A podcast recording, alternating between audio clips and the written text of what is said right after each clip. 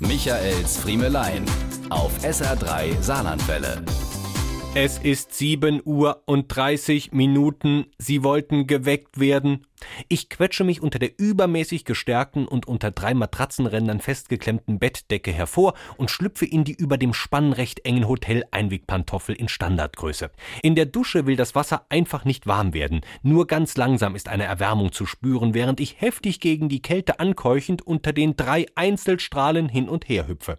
Als es endlich warm wird, erfüllt der weiße Nebel aus Wasserdampf das ganze Badezimmer. Ich greife nach der Duschcreme mit dem Duftklassiker Eau Hotel und stelle fest, dass der Behälter fest an der Wand montiert ist. Die Formel Haut und Haar wird hier stets von oben nachgefüllt, während man zum Benutzen einen festen Druck auf das Plastikfläschchen ausüben muss, um einen nach unten führenden Seifenstrom auszulösen.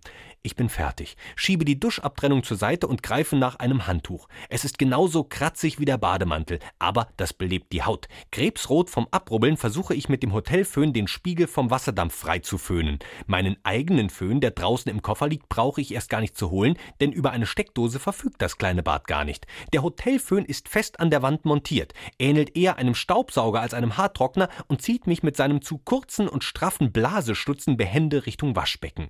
Nachdem ich es geschafft geschafft habe, mich doch noch zu föhnen, stehe ich plötzlich vor einer Gewissensentscheidung. Man verlangt von mir, eine Wahl zu treffen.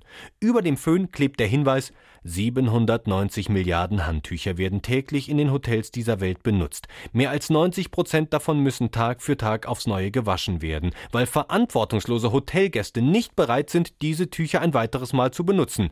Sie haben die Wahl, schreien mir die Buchstaben entgegen. Handtuch auf den Boden, waschen. Handtuch an den Haken, ich benutze es wieder. In mir arbeitet es. Das Handtuch in der Hand blicke ich auf den Boden, dann zum Haken. Mein Gewissen ist aktiviert. Was wird das Zimmermädchen von mir denken? Nur einmal geduscht und schon will ein neues Handtuch? Ich hänge das klatschnasse etwas an den Haken und ein Lächeln huscht über mein Gesicht. Ich habe etwas für die Umwelt getan.